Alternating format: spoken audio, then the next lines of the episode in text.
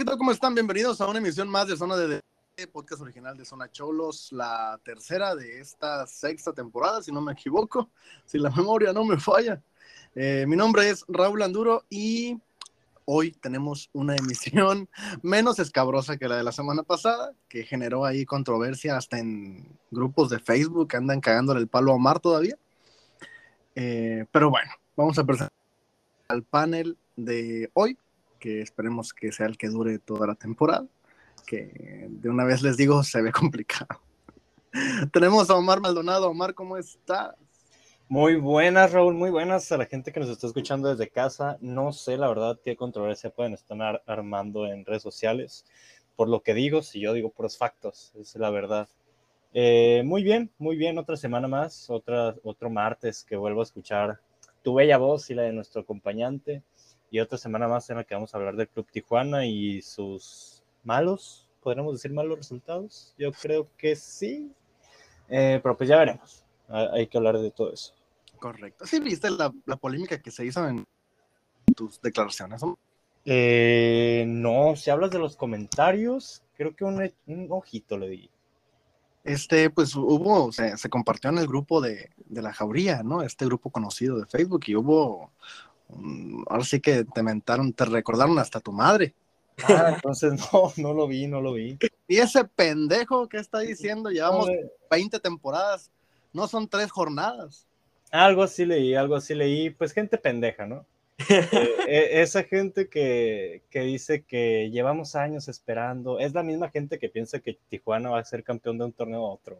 Es la misma gente que es aficionada, que es cegada, que tiene ilusiones ciegas, que no mira el fútbol de frente y lo mira de espaldas, porque hay que ser sinceros, los procesos se se, bueno, se cuestionan y se apoyan a cómo van llegando y Miguel Herrera va llegando y no le podemos echar toda la bronca de tres años o cuatro años para acá. Entonces, seamos un poco más serios, gente.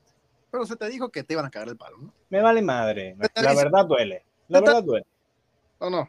La verdad duele. Es todo lo que voy a decir en mi presentación. Buenos días.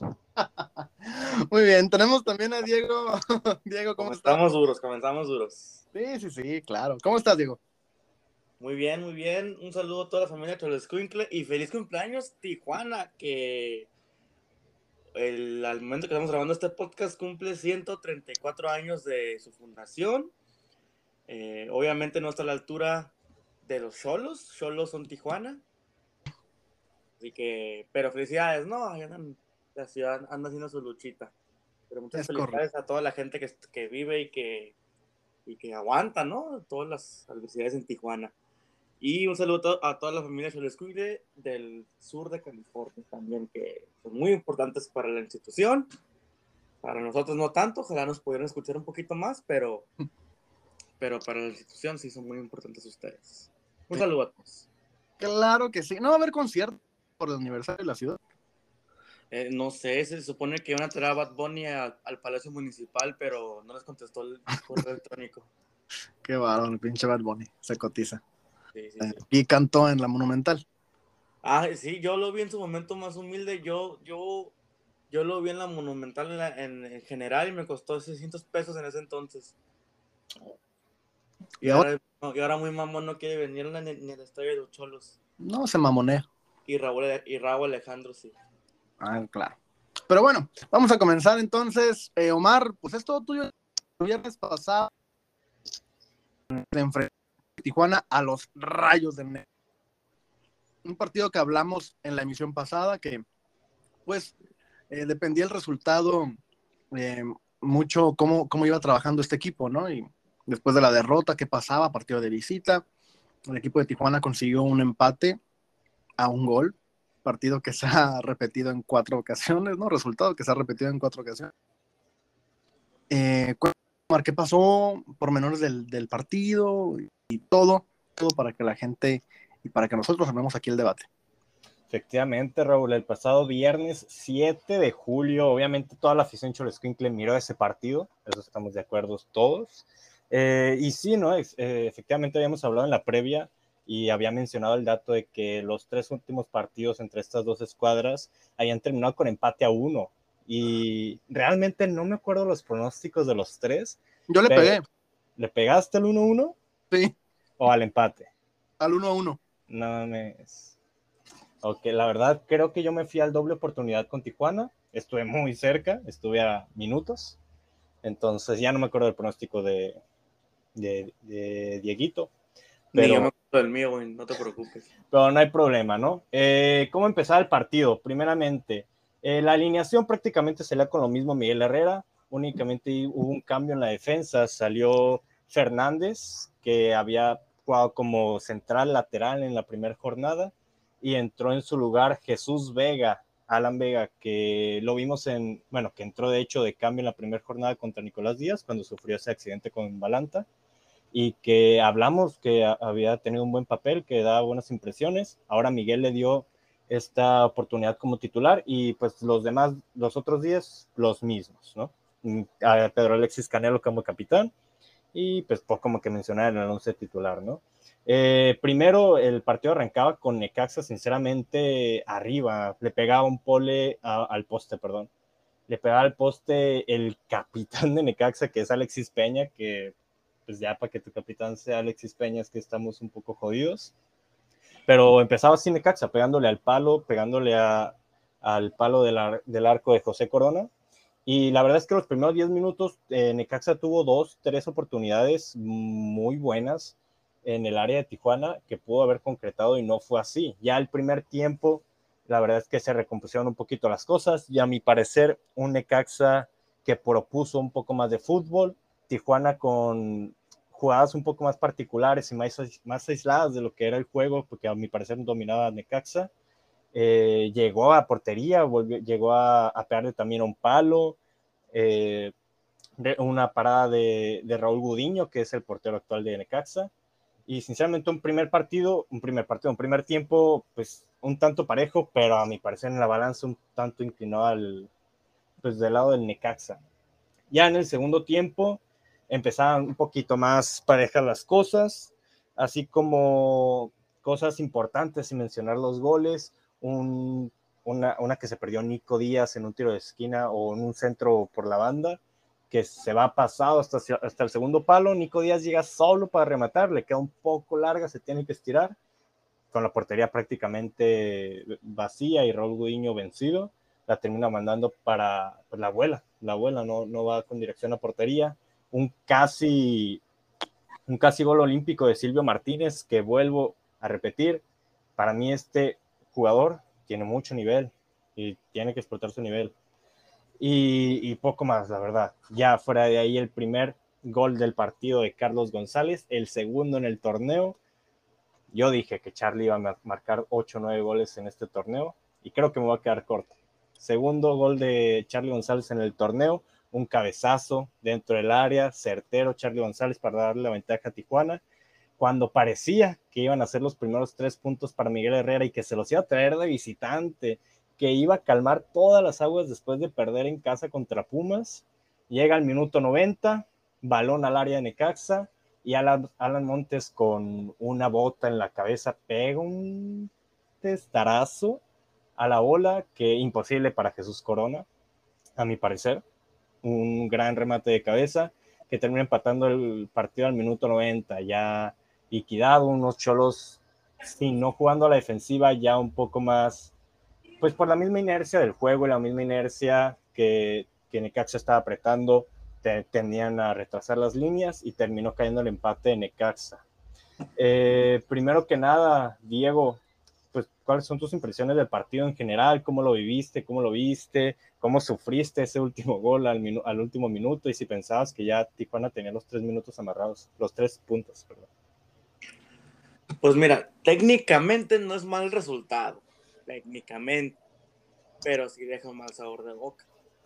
Y, luego pues, empiezas a ver, siendo realistas, ¿no? El partido fue aburrido el, partido fue aburrido, la neta, cayó gol y, yo pensé que el partido estaba amarrado porque no vi ninguna acción.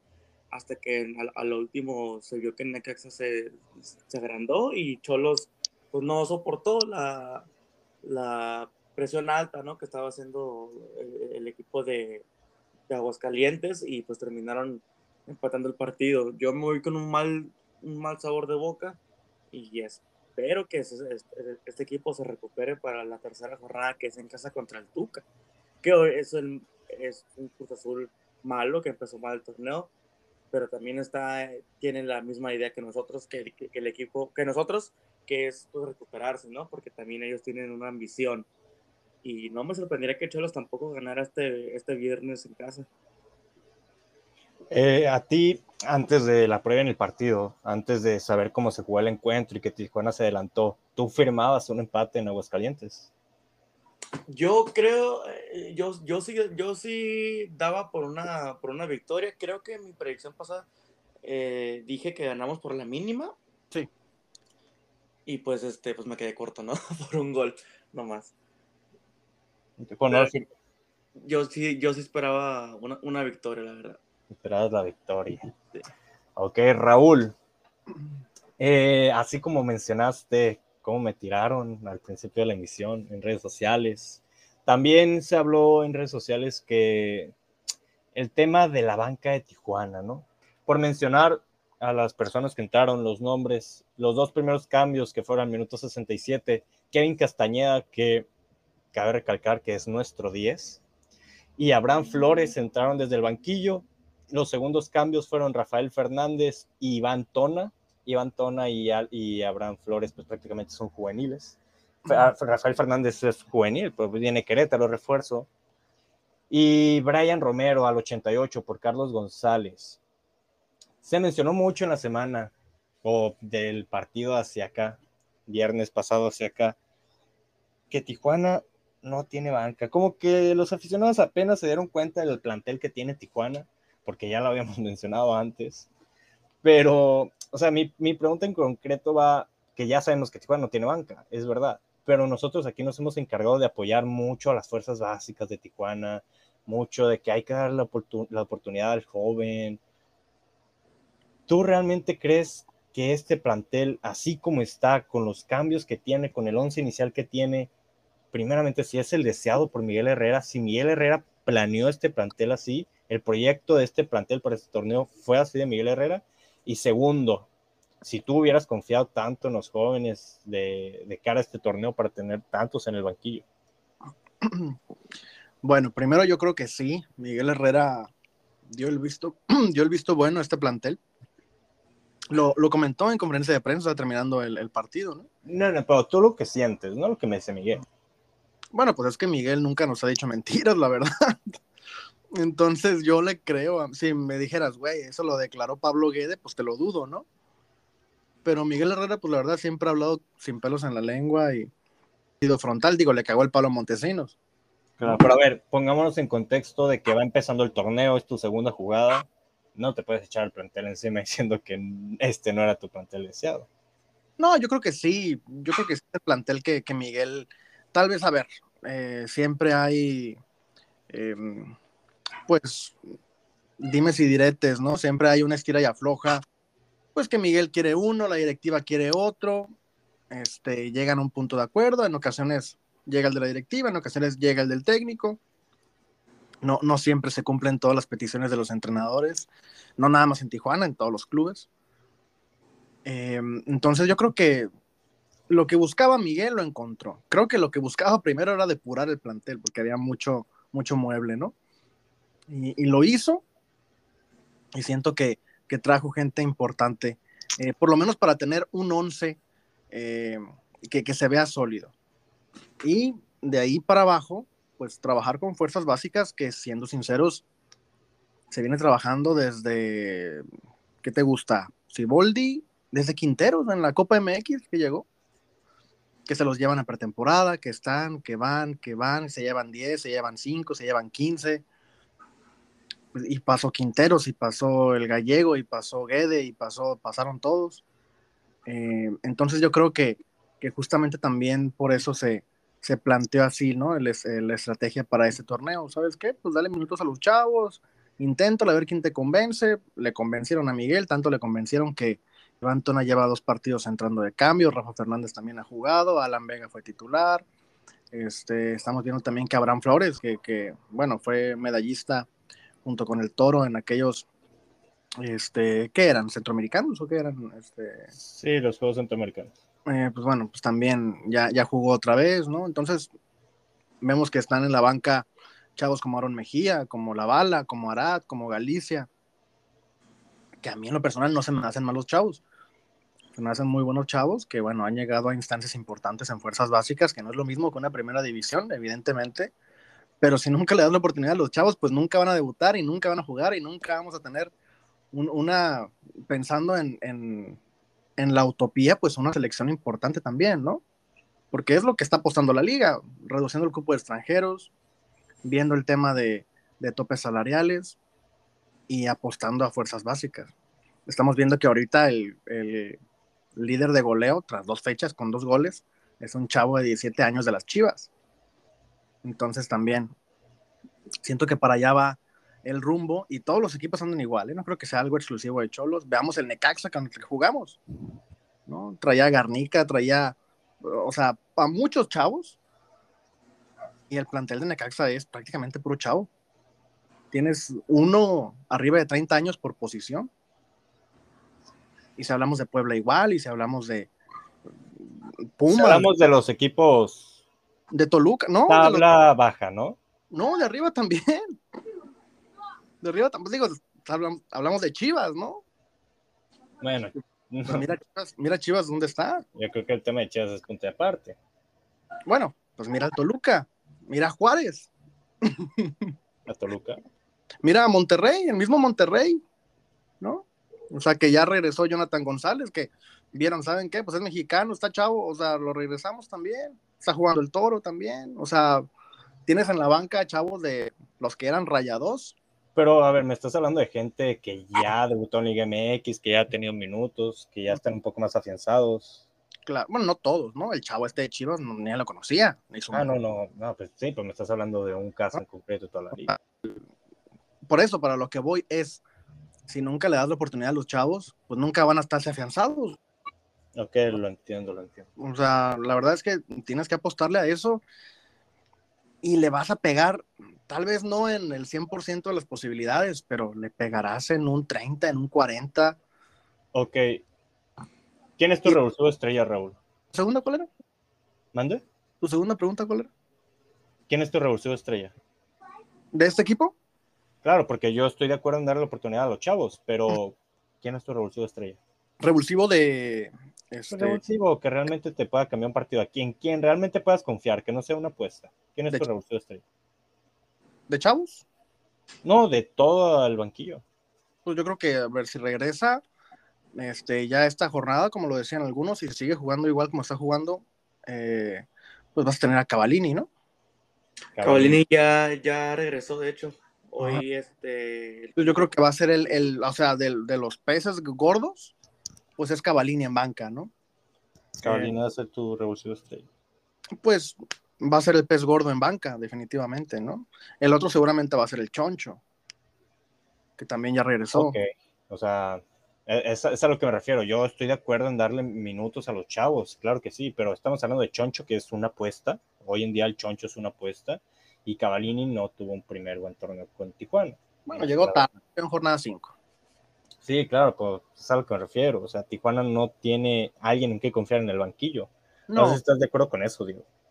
A ver, es que yo siento que el plantel que armó Miguel para este torneo es para tener, como dije desde que empecé el comentario, sólido.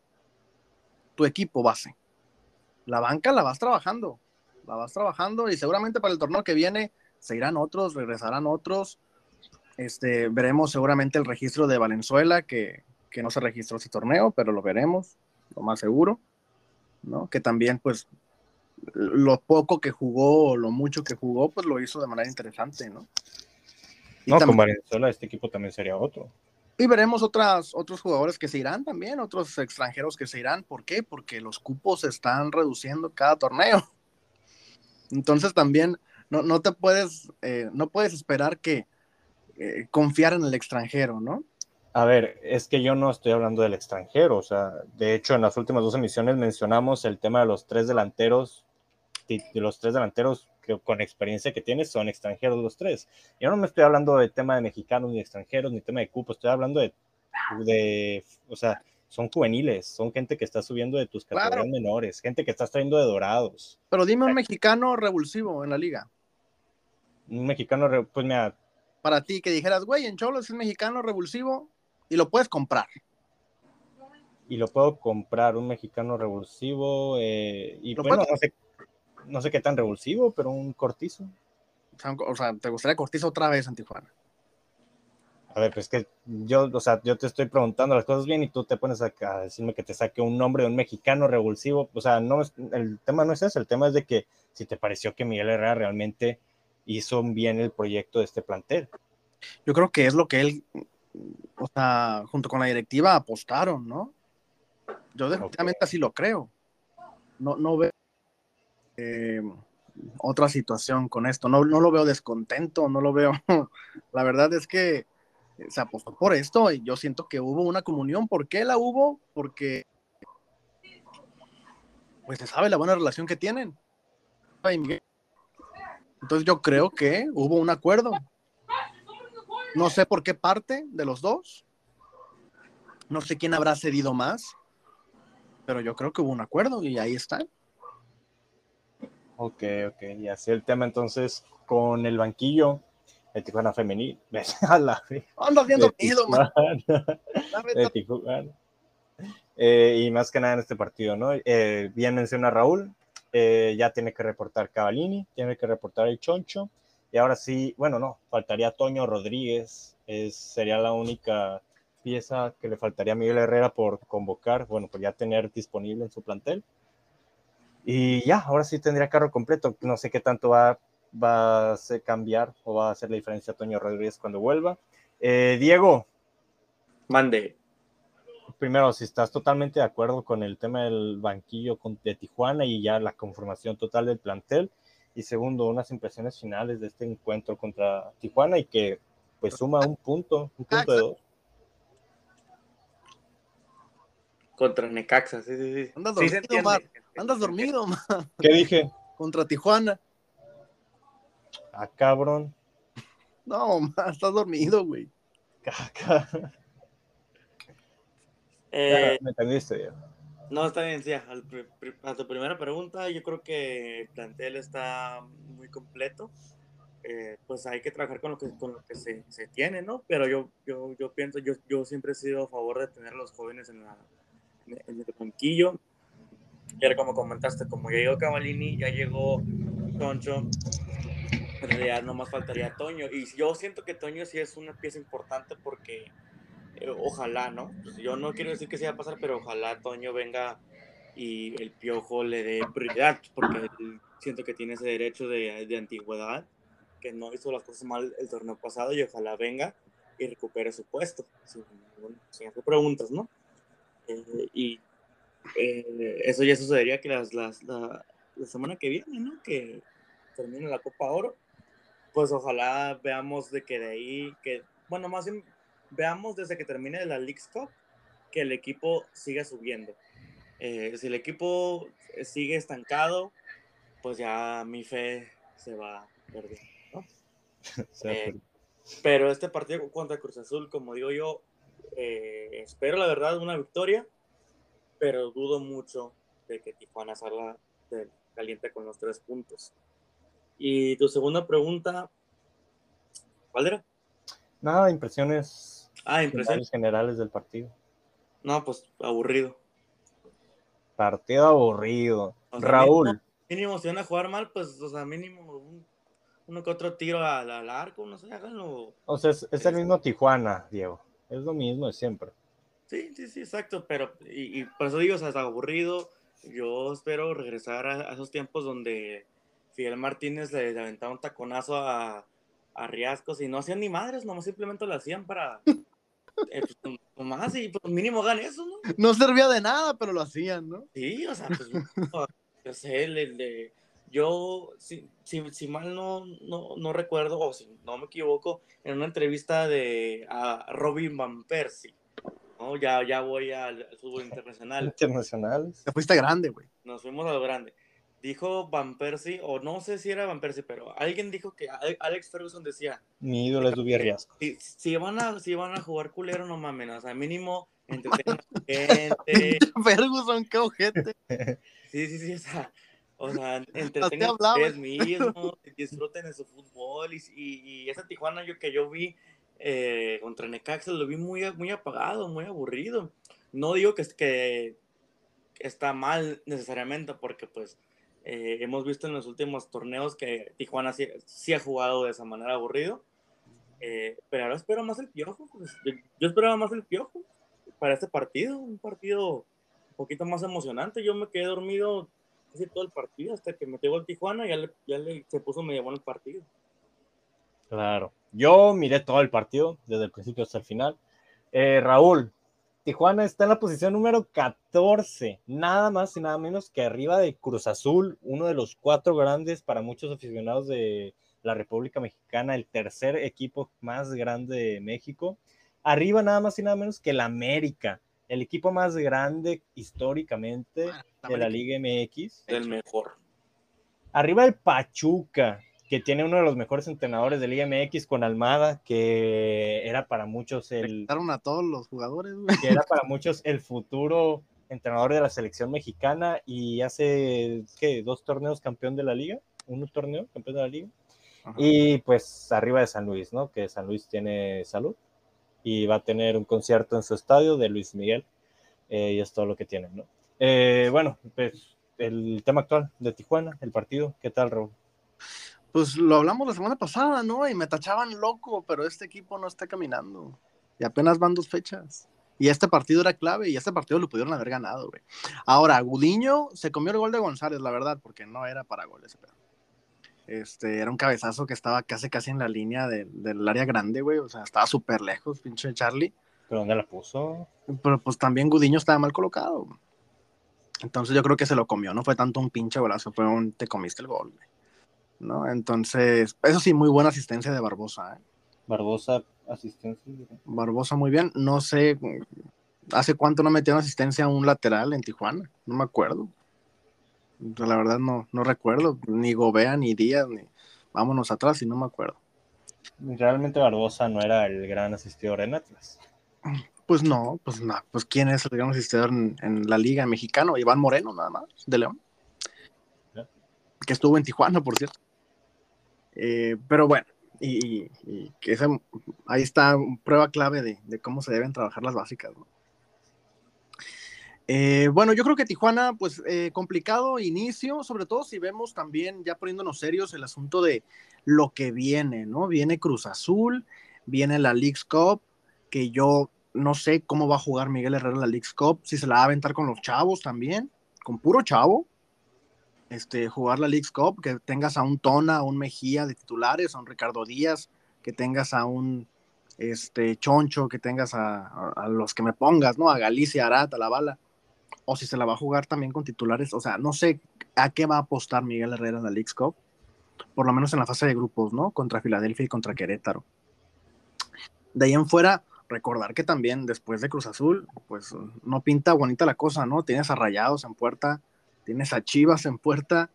Entonces, si Miguel no gana contra Cruz Azul este viernes, pues se pone color de hormiga el calendario para Tijuana.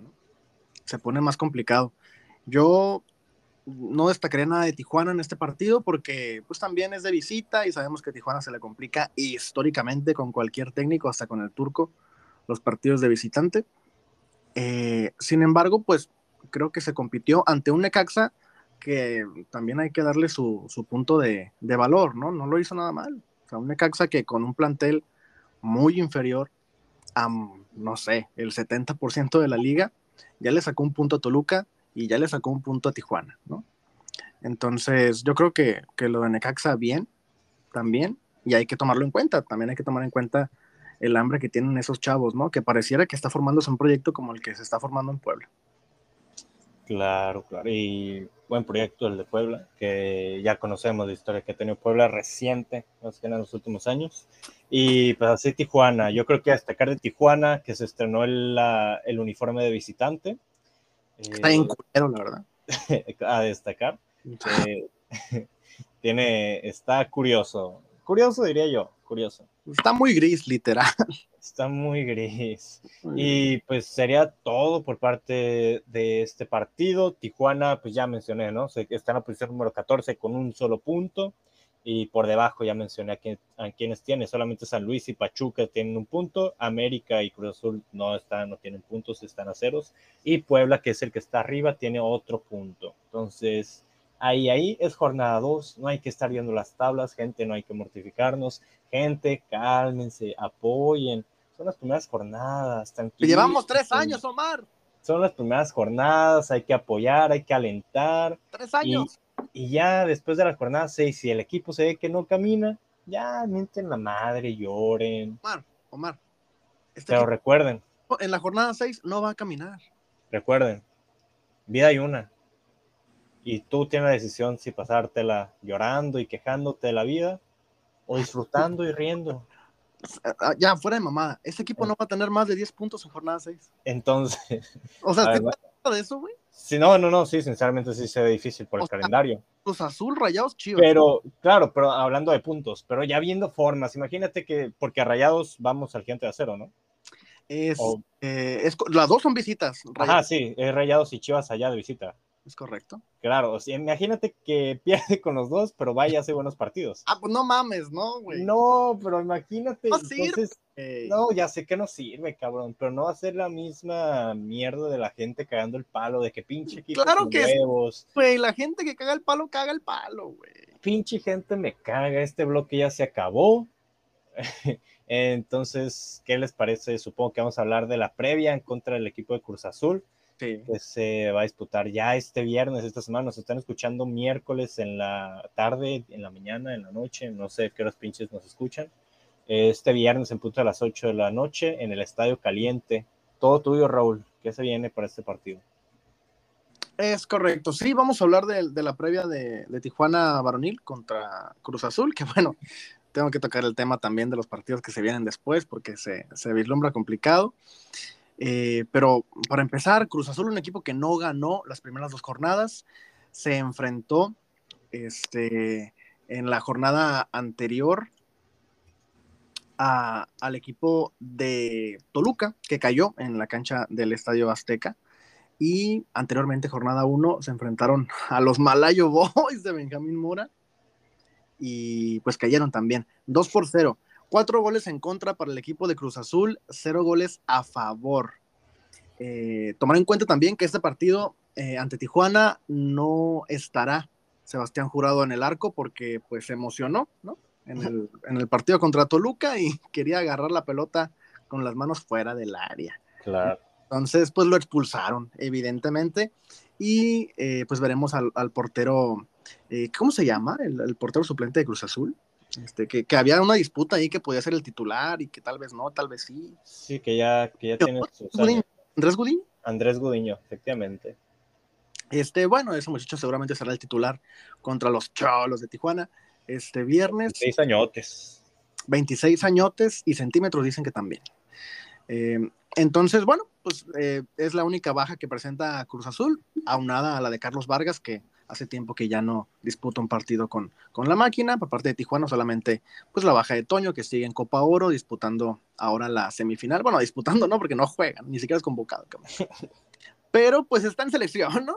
¿Cómo no? Está en la banca. Yo no sé con qué ritmo va a llegar a Tijuana, la verdad, de la gente que lo pide titular. Yo no sé con qué ritmo si no juega, pero bueno. Este, lleva dos meses sin jugar, pero bueno. Eh, y pues Carlos Vargas, Carlos Vargas, Carlos Valenzuela, este, que tampoco, ah, que tampoco que tampoco va a disputarlo porque pues está lesionado, ¿no? También. Entonces, ese es el programa, por lo menos en planteles de ambos conjuntos. En resultados, eh, simplemente como antecedentes, pues el partido anterior entre esas escuadras quedó uno por uno, ¿no? En la cancha del caliente, apenas el torneo anterior, cuando todavía el profesor eh, Baliño dirigía este equipo, ¿no? Eh, en aquellos arranques de, torneo tan, tan bonitos, ¿no? De, de Ricardo Baliño que metió gol Licha López en ese entonces y Carlos Rodríguez por parte de Cruz Azul empató al 84. ¿Qué pasa con Tijuana? Pues Tijuana eh, no le gana a Cruz Azul en el Estadio Caliente desde la apertura 2019.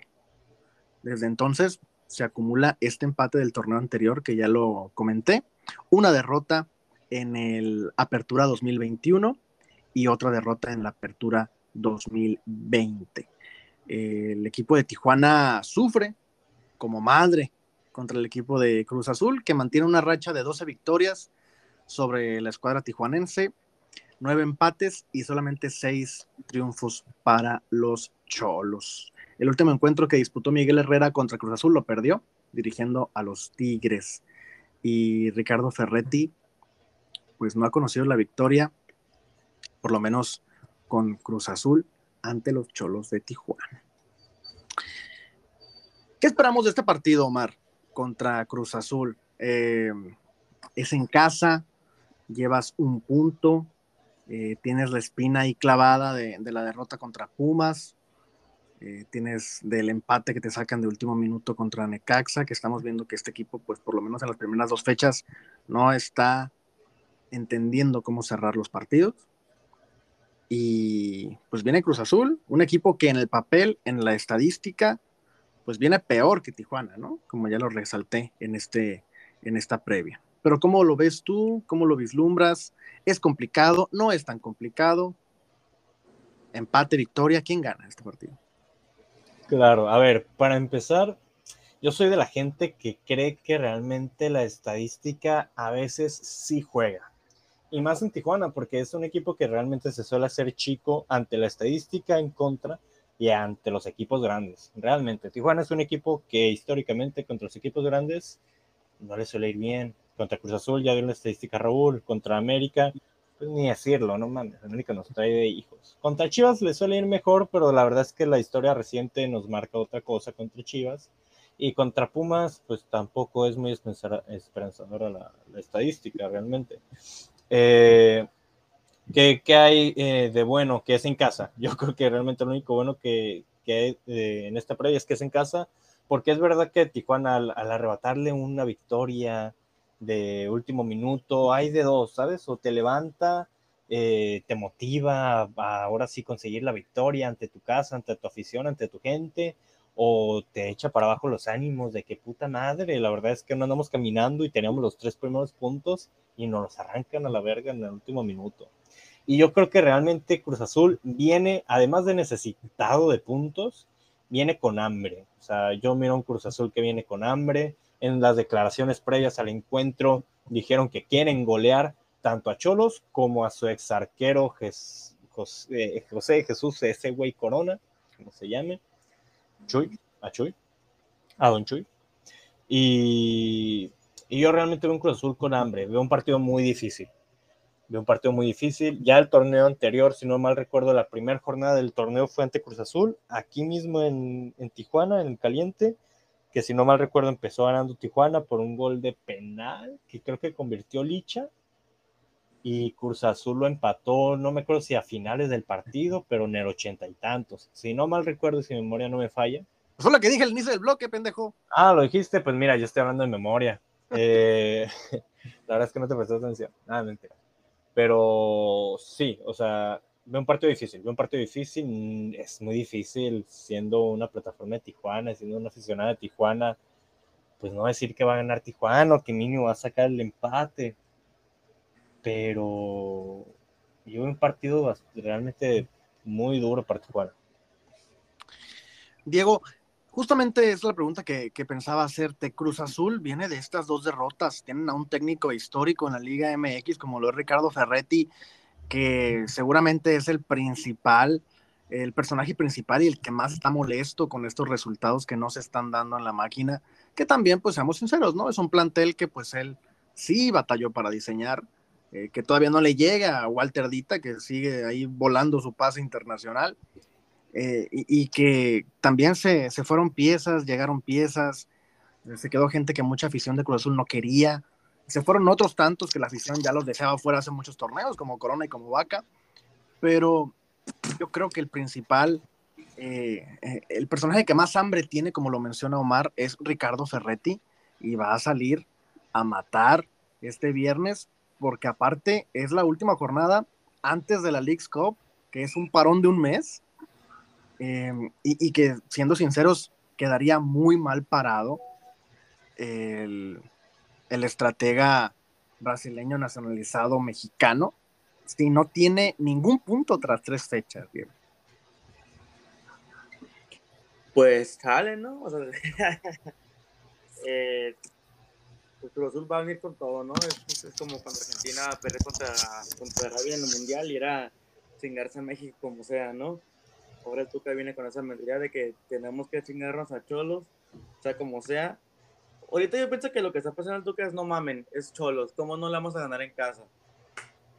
Así que a, a, lo mejor puede, puede venir confiados y igual y viene, y viene, la, y viene la, la sorpresa.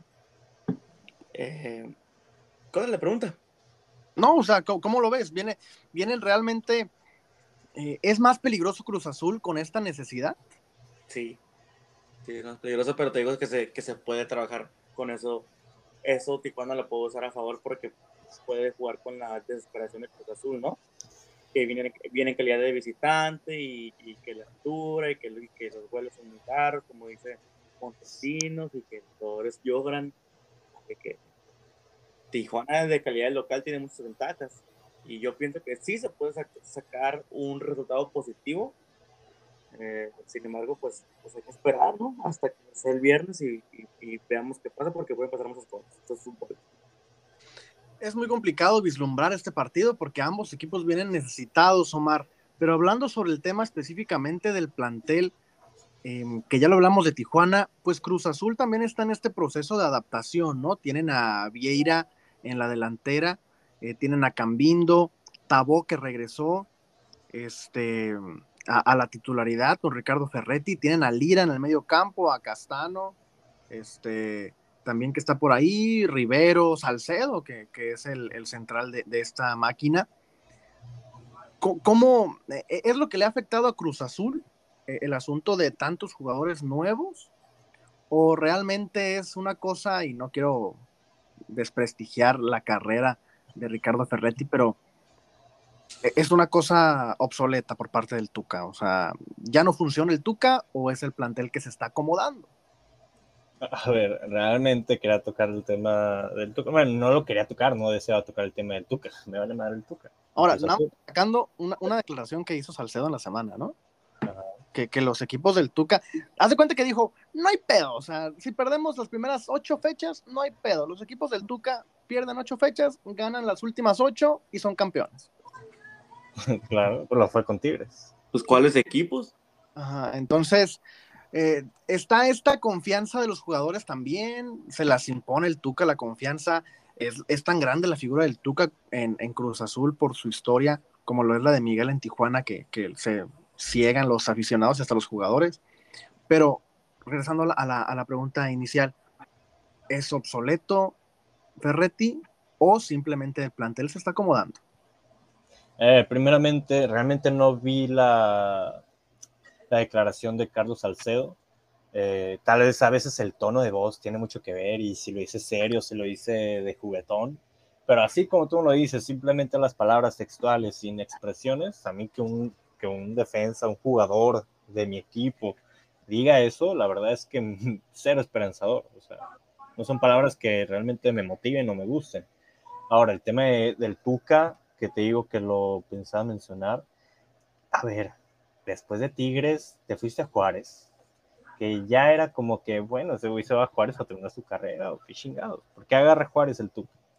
No te va bien en Juárez, porque no te va bien en Juárez, y era muy difícil que te fuera bien en Juárez. Agarras a Cruz Azul, un torneo, pues el torneo anterior, la verdad es que malo por parte del Azul, y empiezas mal.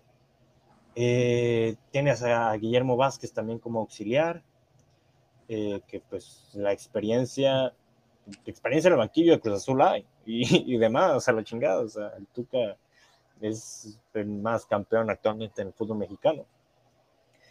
Pero posiblemente ya se haya quedado un tanto obsoleto, voy a usar tu palabra, la forma de juego de, de, Tuca, que la ha cambiado, que no juega igual que como jugaba con sus Tigres, ganadores realmente, pero que ya no se ha adaptado tanto a la idea del fútbol moderno actual, ¿no?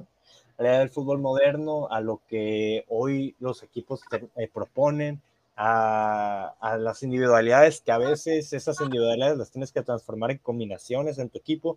Yo siento que el Tuca no ha terminado por adaptar su juego a lo que hoy en día se está eh, jugando en el fútbol. Y a partir de ahí ya el tema del plantel, Pues a ver, tienes a Sebastián Jurado que ya estaba en Cruz Azul, que no es una adaptación, ya había tenido bastantes minutos. Tienes a Carlos Salcedo que no está en, que no venía de Cruz Azul, pero que ya lo has tenido en otros planteles al Titán. Lo tuvo en Juárez también, ¿verdad? El Tuca. Es correcto. Lo tuvo en Juárez, lo tuvo en Tigres, lo tuvo en buenas épocas con Tigres, o sea, mucha adaptación el Titán no debería de necesitar, aunque vaya a Ciudad de México a jugar con Cruz Azul, vas a jugar con un entrenador que te ha... no, pero, pero de campo para adelante todos son nuevos. Bueno, o sea, claro, tienes a Escobar que es el capitán, tienes a Lira que ya tiene torneos, tienes a Rivero que ya tiene mucho tiempo, tienes a Tabó que tiene dos, tres torneos, tienes a Rotondi que tiene dos, tres torneos, o sea, de adelante para atrás tampoco es que todos sean nuevos. Tienes de nuevo a... a Vieira, tienes a Cambindo, tienes a Castano, tienes a este muchacho... Este... Cristian Jiménez. Ajá, Jiménez también. Claro, son cuatro y uno de ellos es defensa. Tampoco... De Tabó, pues tampoco venía jugando pero ya tiene tiempo con el plantel, o sea, tampoco es un plantel nuevo, o sea, yo creo que no cabe la excusa de que, bueno, es que hay que adaptar a los... No, no cabe la excusa, es un plantel como todos los planteles, tienen normalmente dos, tres refuerzos nuevos en sus plantillas. A ver, Tijuana, ¿cuántos tiene? ¿Seis? sin, sin ver el once... Y esa excusa también la puso Miguel en conferencia el, el, viernes pasado. Claro, pero pues ahí se nota un poquito más. O sea, Tijuana cambia 10 jugadores cada torneo. El tema de Cruz Azul no. Yo creo que esa excusa si no cabe. Y yo creo que va, realmente va un poco más de, de sentido el tema del Tuca y su idea de juego ya en el fútbol moderno. Ahora, ¿quién tiene mejor banca, Cruz Azul o Tijuana? Cruz Azul. Cruz Azul contra Toluca, entró de cambio Rafael Guerrero, entró de cambio Augusto Lotti, entró de cambio Alonso Escobosa y entró de cambio Rodrigo Huescas gran jugador Huescas. ¿No? Entonces, de estos cuatro, de estos cuatro, ¿quién será titular en Tijuana, Omar? Eh, uy, titular, ninguno, ¿eh? Entonces es una banca, tampoco. Huescas tendría buenas oportunidades. Como el Choncho. Eh, pues no juegan igual, Huescas y el Choncho.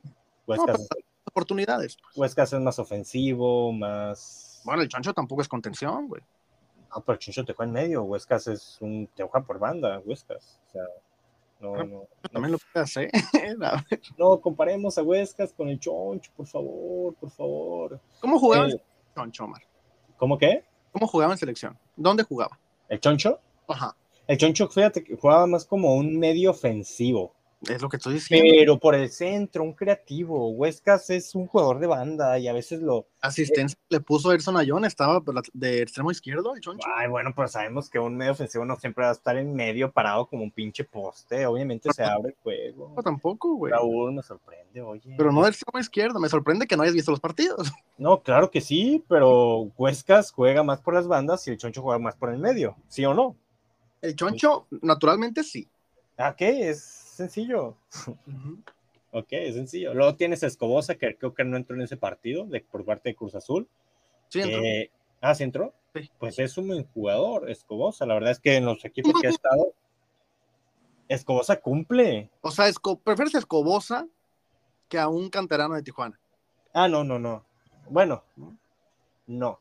Pero mira, a, a Cruz Azul todavía le falta que regrese Antuna, que es el jugador con más aportaciones a gol o con más mm, oportunidades creadas en selección nacional en los últimos años, décadas. Un, dato así, mire, en Twitter. Entonces, o sea, Cruz todavía le faltan piezas en su banquillo. O en, Antuna nomás. Antuna. Nada más le faltan piezas, Antuna. Que al Tuca le cae. Bueno, bueno, bueno. Pero Alexis Gutiérrez también es otro buen jugador de por parte de Cruz Azul. Luis Justamente Antún acaba de publicar en Threads hace 38 minutos. Puso, sí, güey, coma, ya te vimos. ¿A quién será? ¿A quién será? ¿A quién será? ¿Al Tucan? ¿Será que ya le dijo que no lo quiere? ¿No? O sea, no lo sé. Pero bueno. No, sé si Diego opina lo mismo. Va a estar complicado el partido contra Cruz Azul. Un Cruz Azul que no tiene gol tampoco que a ver, yo esto de que no tiene gol sí se lo atribuyo a que la parte ofensiva es nueva, ¿no? ¿O tú qué opinas, Diego? Pues puede ser. se están adaptando Vieira, Cambindo, Tabó, Kevin, se están adaptando los chavos o, o realmente han estado jugando también un poquito la defensiva, viendo los rivales, Toluca y Atlas? Eh, francamente me da un poquito de verga, ¿no? Porque es Cruz Azul. Efectivamente, no somos zona azul. Pero es el rival de Tijuana, ¿no? Sí, pero... Yo bueno, tampoco hay que ver. Yo, tenemos, yo pienso que tenemos que enfocarnos en el juego de Cholos, de Cruz Azul. No, no, no, o sea, podemos ver cómo está jugando Cruz Azul, pero tampoco cuál es el problema de la ofensiva de Cruz Azul, o sea. pero me refiero a, si es un problema, ¿se va a solucionar contra Tijuana? O sea, ¿Tijuana va a ser el primer equipo pendejo que va a recibir gol de Cruz Azul, Omar? Seguramente sí. ¿De quién? ¿Quién va a meter? ¿Quién va a entrenar? ¿Cambindo o Vieira? No me joda. No sé. Loti. No sé, yo veo a un Cristian Tabó metiéndole gol a Tijuana. A Tabó que no mete gol desde el 2019. Sí, Tabó es, eh, Tijuana es de esos equipos que reviven muertos, tanto en femenil como en varonil. Correcto, muy bien, muy bien. ¿Y Tijuana a qué va a salir, Omar? ¿A qué Gol de Charlie Rodríguez. ¿Sale, ¿Sale a ganar? Tijuana. Quiero pensar que a ganar. Patar sale a. ¿A qué sale Tijuana contra Cruz Azul? A mandarle centros a Charlie Rodríguez. Eh, no, sí, sale a ganar. Tijuana tiene que salir a ganar. La mentalidad del piojo es salir a ganar, no tengo ninguna duda. O sea, de eso sí estoy seguro. La gente también que pone fuera piojo, hashtag fuera piojo en las publicaciones de Cholos Oficial, hijos, ah, no, es que neta hay gente muy, muy. hay gente, ¿no? Simplemente. Eh, pero sí, en eso yo sí puedo confiar, que Miguel Herrera tiene la mentalidad de salir a ganar sus partidos. Ok. Diego, tu pronóstico para este viernes, Tijuana recibe a Cruz Azul, 8 de la noche en el Estadio Caliente. Un Tijuana que, repito, no le gana al Azul en Tijuana desde el 2019. No, discúlpenme, pero no puedo hacer una predicción. ¿Cómo, Diego? Esto Me rehuso. Se paga. Me rehuso. Puede ser que, Cruz Azul venga y valga verga, o puede ser que sean, que sean God, ¿no? O puede ser que Cholo sea igual. El partido lo veo yendo, puede ir de cualquier forma. Como contra Pumas. Es muy, sí, sí. No, puedo decir va a ganar, va a perder, va a empatar. No, no puedo. Lo siento. ¿Qué dices, Omar? No, yo tampoco puedo, la verdad. Eh, todavía no está claro a, qué aspira Tijuana este torneo. No, no, mira, yo realmente en este partido siento que, o sea, siento que es un partido que se lo lleva a Cruz Azul o se lo lleva a Tijuana. No hay un empate, no veo un empate. Yo veo un último miércoles empate. No, no, la verdad es que estas últimas dos jornadas, los pronósticos, mis pronósticos no han estado nada mal, realmente. Eh, yo creo que he analizado el juego de ambos escuadras en estas últimas dos jornadas bastante bien. Soy un analista deportivo. O sea, el primero al revés. Eh, ay, pero tiene el resultado, el estilo del juego, el partido, es, ¿sabes?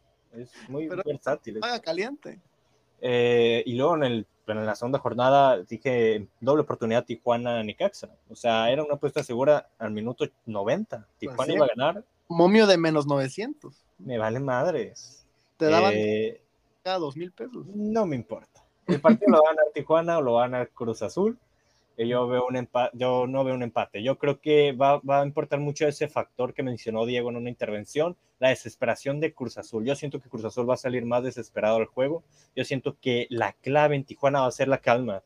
Va a tener la posesión de pelota y saber qué hacer con la pelota. Porque si Tijuana te asfixia en su campo, es un terreno de juego, en el caliente. Si Tijuana, desde la cancha, ya no te digo la afición, ya no te digo los cánticos, ya no te digo los gritos. Si Tijuana, desde en el terreno de juego, hace pesar la cancha del caliente, es muy difícil para el equipo rival. Es, ese ha sido el, el mayor problema en, los últimos, en las últimas temporadas con Tijuana, que no han sabido adaptar su juego a la cancha del caliente. Han jugado de la misma manera, tanto de local como de visita. No han sabido asfixiar a los equipos en esta cancha, no han sabido sacar el provecho al sintético, no han sabido sacar el provecho al juego rápido, al bote del balón. Hemos visto que los refuerzos que vienen nuevos no se terminan por adaptar al sintético y terminan jugando prácticamente igual que el rival. Le tienen que sacar la ventaja a la cancha del caliente y desesperar a Cruz Azul. Tener la bola, intentar meter un gol y tener la bola, no encerrarse hacia atrás, hacerlos pendejos, tenerlos como pendejos. Eh, no mames, quiero ser entrenador de fútbol, sería muy bueno. Es todo por mi parte. Sería muy complicado, sería muy complicado todo lo que menciono Omar. y de ahí a campeonato. tiene razón. O sea, todo, a, a ver, es que, ahí campeones, Raúl. es que si estamos de acuerdo en algo, es que en Tijuana tampoco se agarra provecho de la cancha, porque el plantel cambia cada seis meses, güey, no se adaptan, como lo dices tú. Claro, claro, pero a ver, Evidentemente los jugadores luego salen llorando como Montesinos de que me dolía la panza seis meses. no, claro, pero a ver, Sintético es el peor del mundo. ¿Por qué no les ponen De que hasta la cancha de la equidad de equipo chileno de la cuarta división es mejor que la de Tijuana. que les pongan sintético en el patio de su casa? Que se acostumbren, que tengan sintético en el cuarto, que se levanten de la cama y sea lo primero que pisan. No, tampoco te mames, ¿no? Esa mentalidad hay que tener para conformar un equipo ganador. Pero pues no va a pasar, ¿estamos de acuerdo? Efectivamente, entonces gana Cruz Azul este viernes. Es todo por mi parte. Ahora, hablamos de necesidades para cerrar el tema de la previa contra Cruz Azul. Si Tijuana pierde este viernes un punto tras tres fechas y luego un parón de un mes, ¿cómo, cómo, cómo pega anímicamente eso, Diego? no, pues por eso es muy importante la victoria, ¿no? Para que se vayan con un buen sabor de boca al- a la League's Cup, que para mí, eh, ojalá también la League's Cup sirva para experimentar con el equipo y, ver nuevas es- estrategias, que se aproveche, ¿no? Al final del día, si no vamos a, competir, mínimo hay que eh, practicar. Así que todo depende de, de- del resultado del viernes, cómo esté eh, lo- el ambiente anímico entre los jugadores y el, y- y el piojo. Muy bien. Omar, ¿se Mm, encienden las alarmas si Tijuana pierde contra Cruz Azul? Yo me reservo mis comentarios sobre ese tema hasta la siguiente emisión. No, puedes dar un, un No, no, no. A ver, ¿para qué, para qué, más, Omar, o no? para qué dar un, un escenario de un posible resultado del partido? Pues que porque se- es la previa, pendejo. Pero no, pero es que ya estás, ya estás buscando consecuencias de un posible resultado. Hay que hablar de lo que se tiene que hacer para que se pueda ganar o se pueda No, perder. esto, esto no lo va a escuchar Miguel. O sea, no, Miguel no va a cambiar sus 20 años de experiencia por lo que dice un chamaco como tú. Pues debería. O sea, lo que yo quiero que tú me digas es, ¿se pone en peligro algo de este proyecto con la derrota de Cruz Azul? ¿Se prenden alarmas en la directiva de, a ver, un punto, No. tres y era Necaxa y eran dos equipos de local? No, No se prenden alarmas. total confianza en Miguel, por parte de la directiva. La afición se va a estar rayando madres. Yo voy a entender la desesperación de la afición. Voy a entender. Yo también me voy a desesperar un poquito y voy a hablar un poquito más tono alto la siguiente emisión, pero total confianza en el proyecto por parte de la directiva. Es la información que tengo desde las entrañas del Club Caliente. Es total confianza. No hay de qué preocuparse con este proyecto.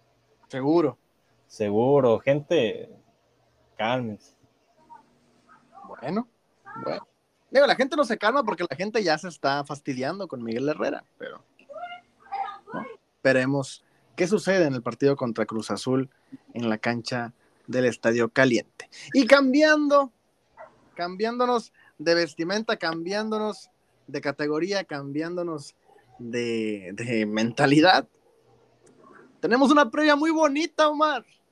Claro. Pe- pe- pe- perrísimas regresan también a la actividad, inicia la Liga MX femenil. ¿Dónde está Dulce? Está en Monterrey, le valió madre zona de debate. Este, se fue a ver al campeón de campeones. Le mandamos, Una un, vergüenza. le Fue a trabajar, fue a trabajar. le mandamos un saludo muy grande. Este, Yo no. que está por allá en tierras regias, donde no hay nada que hacer. Este, pero anda por allá. Fue a ver al campeón de campeonas, que Tigres logró coronar ante las Águilas de Villa Campeón. Eh, el equipo de Tijuana, bueno, regresa a la actividad, como ya lo mencioné, este domingo en la cancha del Estadio Caliente también. A ellas no les pesa el sintético, la adaptación y las mamás, los viajes, todo lo que dijo Montesinos, a ella no les pesa. Este, y se enfrentan al conjunto de Guadalajara para empezar el torneo. Así nada más. Así de huevos. Se enfrentan a las Chivas este domingo, 8 de la noche, estadio caliente, entrada libre. No hay excusas para no ir. Muchas, muchas personas ya están de vacaciones. Los niños, las niñas ya están de vacaciones. Los niños. No tienen que, que madrugar el lunes. Se los pueden llevar partido se acaba a las 10 de la noche, llegan por una, una pizza de Little Caesar, ¿no? La verga. Y el domingo perfecto, ¿no? Y, y llegas a ver la casa de los famosos todavía. Llegas unos madrazos a tu vieja. Y, Porque y- perdieron los cholos. Y- y bueno, es- pinta, pinta muy bien este arranque de torneo Liga MX. Llegas y unos putazos a tus hijos. A la madre, qué fuerte comentario, ¿no? Y ya, domingo perfecto. ¿Qué está pasando aquí con el panel? Es que estamos en muy mal momento, mi estimado Precio. Pero ¿qué pasa? ¿Qué pasa, Precio? No, pues ¿qué pasa? El equipo de Tijuana se presenta, se presenta ante las Chivas. Último partido entre estas dos escuadras, el equipo de Tijuana se lo llevó con un gol en fuera de lugar, pero se lo llevó este, para conseguir la clasificación a la liguilla justamente. Eh, y fue en la cancha del Estadio Caliente también. Uno por cero le pegaron a las Chivas, que bueno, ya se venían cayendo, ya se veían cayendo y se cayeron también en la liguilla, ¿no? Entonces, eh, el equipo de Tijuana Femenil también está completo. Ya cerró plantel, todo parece indicar. La última incorporación este, es Fernanda Tarango, la portera, ex de Mazatlán Femenil. Eh, y ya, ¿no? Las incorporaciones recordaremos, pues, este, Nati Martínez, San Juana Muñoz, Mariana Munguía, Estefanía Izaguirre y Luciana Rofcol, ¿no? Nada más. Son las únicas incorporaciones para este plantel. Y pues, la portera que ya mencioné, ¿no? No hubo movimientos importantes en la zona del medio campo ni en la defensa. De hecho, no hubo ninguna alta en la defensa. Este, y tuvimos la baja de Fregulia. Entonces, ¿qué, ¿qué, esperar para este partido contra Chivas, Omar? En la cancha del Estadio Caliente, la presentación del tercer torneo de Juan Romo al frente de este equipo, cosa que ni Fabiola Vargas, ni Frankie Oviedo, ni Carla Rossi habían tenido. ¿Qué esperar para este primer encuentro de Liga MX Femenil? Primeramente se me vino muy rápido, ¿eh? Yo, o sea, yo pensaba que, que, faltaba más tiempo, o sea, se, me fue muy rápido el tiempo para que iniciara la, Liga Femenil y qué bueno, que ya le tenía ganas. Ahí nos vamos a ver el próximo domingo, se sabe. Eh, ¿Qué esperar? A ver, primera jornada, ¿no? Es muy difícil eh, pronosticar o eh, analizar qué esperar de ambas escuadras. Eh, sabemos el potencial de Chivas eh, y conocemos lo, más reciente de Tijuana en Liga y en Liguilla, que fueron tres partidos bastante buenos. Bueno, el último partido contra Monterrey, la verdad es que pues, tampoco muy bueno, pero ya no vamos a hablar de esa polémica. El último partido de liga regular, de, de, temporada regular contra Chivas fue un gran partido, a pesar de que solamente fue 1-0. Fue un gran partido por parte de las perrísimas. Y el primer partido de ida de cuartos de final contra Monterrey fue un gran partido. Yo estoy totalmente subido en la Romoneta, se sabe que estoy totalmente subido en la Romoneta.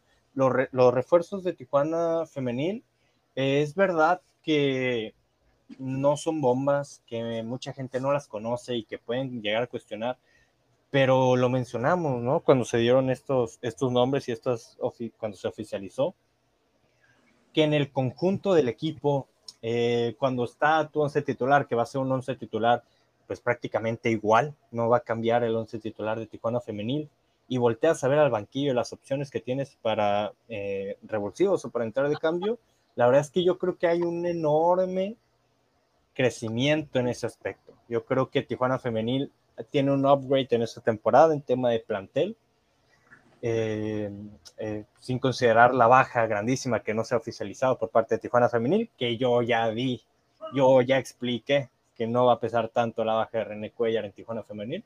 No, que no es baja. Eh, que no es baja, bueno. Que no, uno, que ahí está. ¿Cómo? Que ahí está. ¿Quién? ¿Cuellar? René Cuellar. Ah, bueno, pues si no se va, no me importa. Tampoco es que vaya a restar o sumar mucho.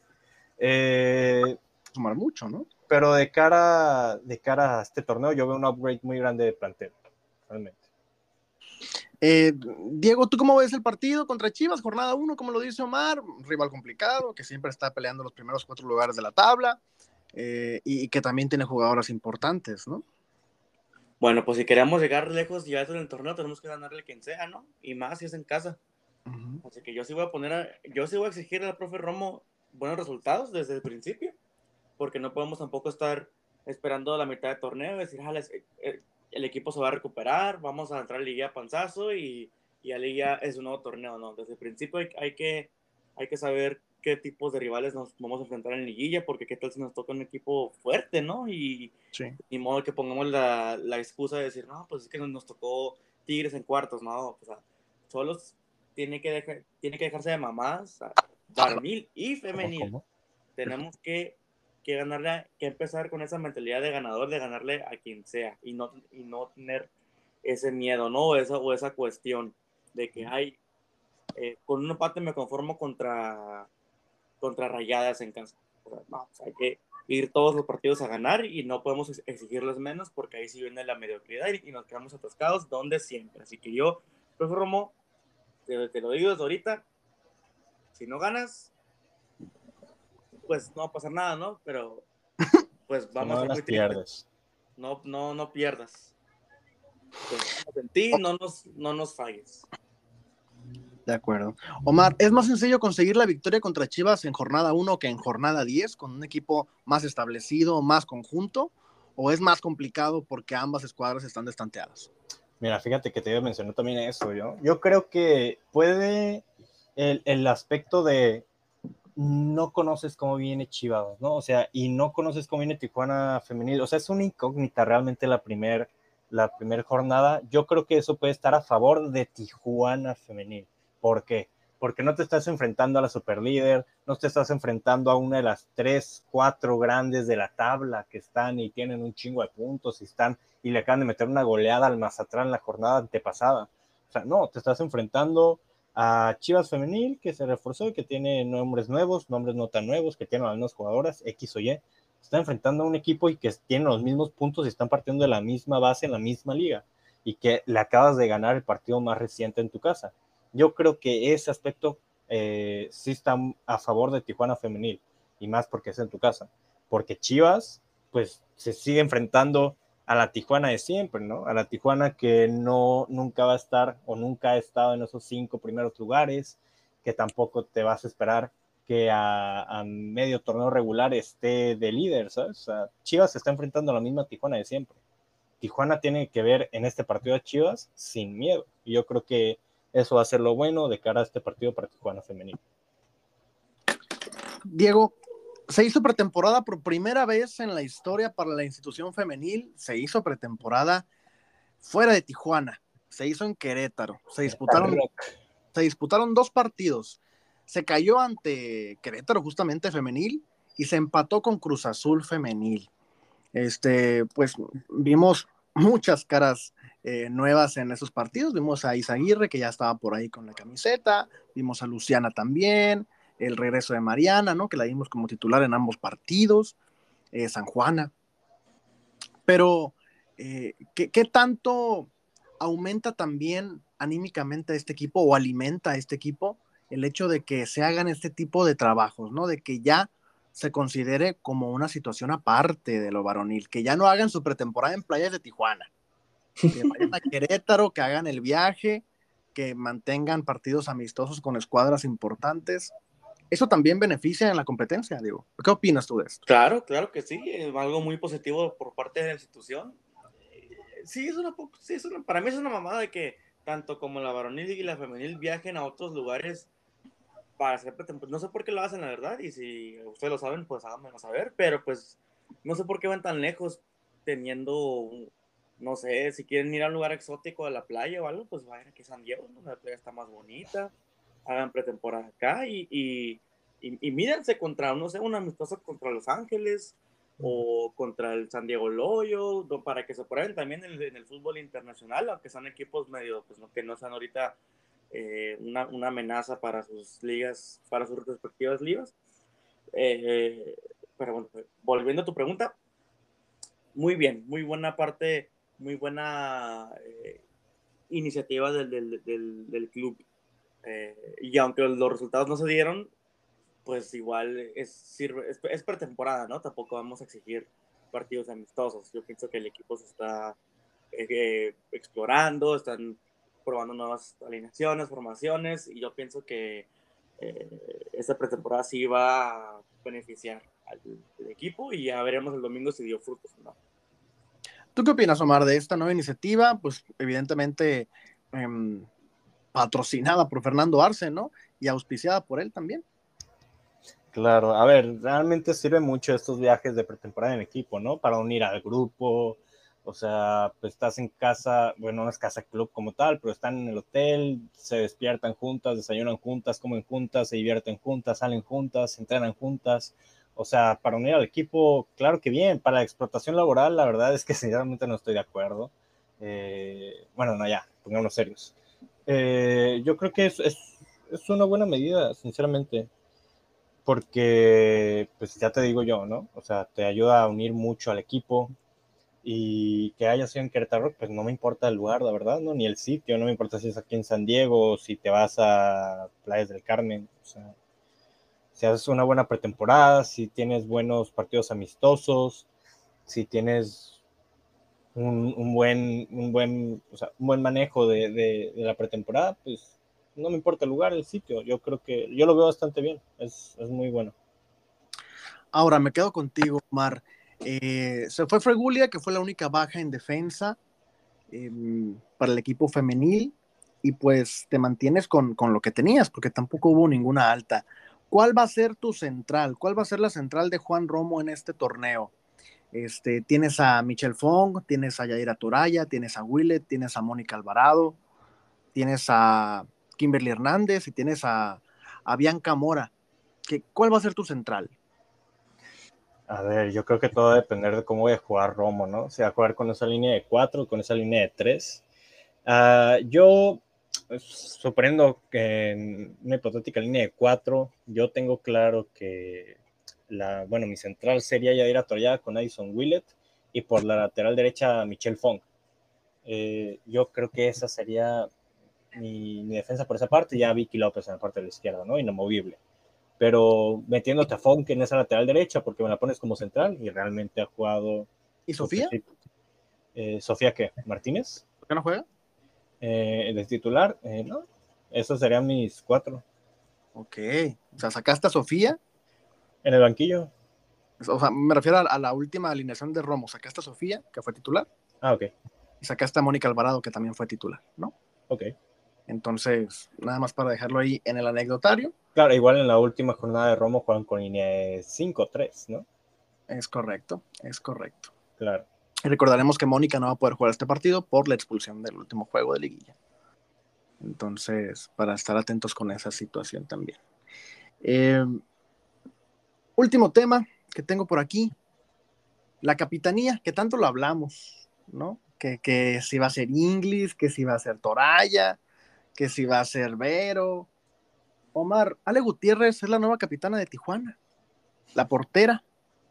Alejandra Gutiérrez, o por lo menos eso se dejó ver en los partidos amistosos portando el gafete. ¿Opiniones al respecto? Eh, nada, me voy a comportar como un caballero y me reservaré mis opiniones. ¿Te gusta Ale Gutiérrez como capitana? No. ¿No te gusta Ale Gutiérrez? No, no me gusta Ale Gutiérrez como capitana. Diego, Mira, bueno. capitán en la portería. Eh, ¿Está bien? ¿Está bien? ¿Tú no tienes pedo con eso? No. ¿Tenías algo que decir, Omar? ¿Te interrumpí? Eh, no, es que me iba a reservar, pero vi que te quedaste callado y pensé que estabas esperando a que, a que, ¿cómo se dice? A que dijera algo. Nada más iba a decir que, pues, realmente identidad de Tijuana no siento que tenga Ale Gutiérrez. Eh, nunca ha sido una portera indiscutible en el once titular de Rom. Bueno, ya lo va a hacer, ¿no? Si es capitana, yo creo que ya lo va a hacer. Bueno, pues supongo, pues nunca lo ha sido. Ya, no diré más. No me gusta. ¿No te gusta Ale Gutiérrez como capitán? No, no me gusta. Fuertes declaraciones. Digo, veremos quién sale el domingo como capitana. Sin embargo, repito, en los partidos amistosos, Ale Gutiérrez fue la que portaba el gafete. Eh, que por cierto, bonito uniforme, ¿eh? se veía bonito, se veía padre. Este, me gustaba. Eh, pero bueno, así el asunto con el Tijuana Femenil. Se viene un partido interesante. Este es gratis. Vayan. y que aparte no tengo que decir que vayan porque contra Chivas siempre por lo menos la, zona 1, la zona 2, perdón, se termina llenando. ¿no? Entonces es Chivas, la gente de Chivas trae su, afición y pues lo vimos justamente en la última jornada del torneo regular pasado, ¿no? que, que justamente se llenó. Entonces, pero igual, vayan a hacer bulla, vayan a hacer, eh, pues ah, ya está la porra ahí de las cholas también, ¿no? Que es una masacre femenil. Ah, no, bueno. Y pues ahí estaremos, ahí estaremos este domingo eh, apoyando a las perrísimas en el inicio del torneo. Esperemos que sea un buen partido. Pronóstico, Diego, para este partido. Eh, no, no. ¿Qué le verga le pasa? No, no, no, no, no, lo voy a hacer, no lo voy a hacer. Da uno. Es que una cosa es lo que quiero que pase y otra es la que puede ser. No, pues es que, el, el, pronóstico es un conjunto de las dos. No, sí, di pronóstico, no seas un mamón. Ok, yo quiero que gane Tijuana, obviamente, pero pienso que es más probable de que no gane ya sea un empate o una derrota, yo diría, eh, para no ir, para no tirarle tanto al club, yo diría un empate. Ya tenemos otro hermano aquí. No, sabes, la verre puro pinche águilas de la América, huevo. El más grande, odienme más, un bole de envidiosos. Omar, pronóstico. Señoras y señores, la Romoneta arranca con tres puntos en la bolsa. Fácil. ¿Cuánto? ¿Cuánto? Así de sencillo. ¿Cuánto? Diferencia de dos goles. Ponle el que quieras. Diferencia de dos. Anda bien mamón hoy. No, real, real. ¿Qué fue? La Romoneta va. Ahora, Tijuana, Tijuana nunca le ha ganado a Chivas, evidentemente por un marcador arriba de dos goles. Y de hecho, los últimos dos partidos en el caliente contra Chivas, ambos partidos se han definido 0 a 1. Veremos este domingo en la cancha del Caliente. Así terminaríamos este bonito podcast. Bueno, nada más como anecdotario. ¿Va a haber alguna titular que, alguna refuerzo que sea titular contra Chivas, Omar? Eh, uy. Ana, San Juana, Luciana, Estefanía, Nat. Eh, sale a lo mejor Tarango en la portería, no sé. ¿Alguna va a ser titular o ninguna? Eh, yo la única que veo con posibilidades de iniciar como titular en la primera jornada es a San Juana Muñoz que de hecho metió gol en pretemporada. también eh, Vero, golazo. También Vero, claro, pero ya estaba aquí. Eh, San Juana metió un buen gol de cabeza, si no me equivoco. Así que pues, la única que le doy es a San, Juana. San Juana. ¿Tú ves alguna, Diego, titular? Pues, no, pues, pues no. Pues este. Tú no el mismo 11 que terminó el torneo. Eh, con algunos ajustes, sí. Pero no sabré decirte qué exactamente. Digo que el mismo 11 se podría dar, porque la verdad es que el, titular no se movió. Sí, no, no se movió, la verdad. No, hubo ninguna baja en ese sentido, ¿no? Digo, porque René Cuellar ya no jugó el último. Entonces, así la situación con esto bonito. ¿Algo que agregar a este bloque, Omar? Eh, nada, nada, o sea, a la gente que se dé cita en el Estadio Caliente este próximo domingo, eh, es a las 7, ¿a qué hora es? ¿A las 7 de la tarde? A las 8. A las 8 también. Y bueno, si tienen la posibilidad de ir y no desvelarse tanto para el lunes, pues déjense ir, déjense ir, ahí nos vamos a ver, ahí vamos a estar apoyando a las perrísimas, un torneo más. Es el inicio, siempre es bonito eh, que las jugadoras reciban así un inicio de temporada. Y nada, nada por, por, el bloque nada. Perfecto. ¿Algo que agregar, Diego? No. Vámonos entonces.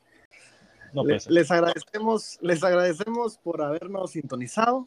Un episodio más. Muchísimas gracias. Recuerden que nos pueden seguir en todas las redes como arroba cholos Y pues sin nada más que agregar, nos vemos el viernes en el caliente y nos vemos el domingo en el caliente también. Les mando un beso donde lo quieran. Ay, cabrón. Ah, gracias, Diego. Gracias a ustedes, compañeros. Omar, gracias. Muchas gracias, gente, por escucharnos. Gracias, Diego. Gracias, Raúl. Y que tengan buena semana. Bueno, así terminamos esta emisión. Sentí que me faltó un tema, pero no sé qué sacar ya. Ah, no, eh, no, no. Vámonos todos, todos, vámonos a dormir todos ya. Vámonos. Pásenla, pásenla muy bien.